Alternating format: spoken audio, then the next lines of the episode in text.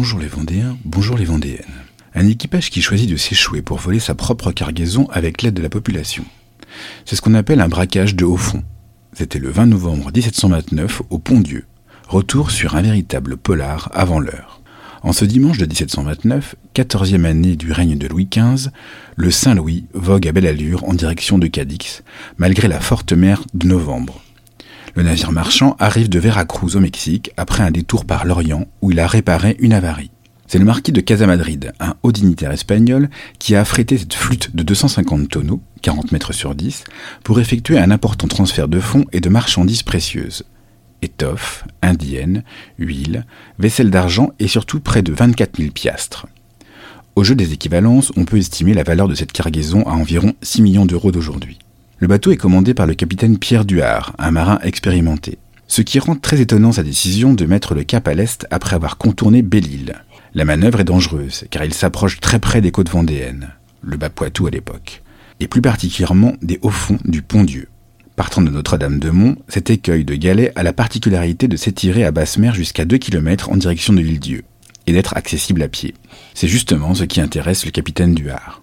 En parfait accord avec les 20 membres de l'équipage, le marin en un fait décider d'échouer le bateau le plus près possible de la côte pour en dérober la riche cargaison. Et la population Et les témoins Le capitaine sait parfaitement que les habitants de la côte seront les premiers à venir piller la cargaison. Bien que ce droit de bris et d'épave ait été aboli par Aliénor d'Aquitaine 500 ans plus tôt. La confusion sera très utile pour dérober à son profit la plus belle part du butin. Et cela marche. Le bateau s'échoue à quelques centaines de mètres de la plage et le pillage commence immédiatement. Comme prévu, des dizaines d'habitants viennent prêter main forte à l'équipage pour transborder les marchandises.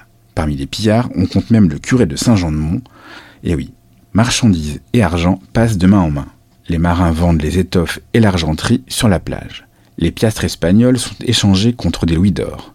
Même des officiers de l'amirauté des Sables venus constater l'échouage, détournent quelques sacs de piastres. Est-ce l'un d'eux qui dévoile le poteau rose? Toujours est-il que les autorités finissent par ouvrir une enquête.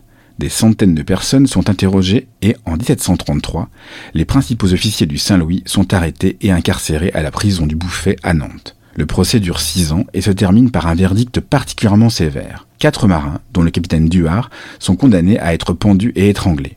Une trentaine d'autres personnes, marins et habitants de Notre-Dame-de-Mont, sont bannis du royaume ou envoyés aux galères.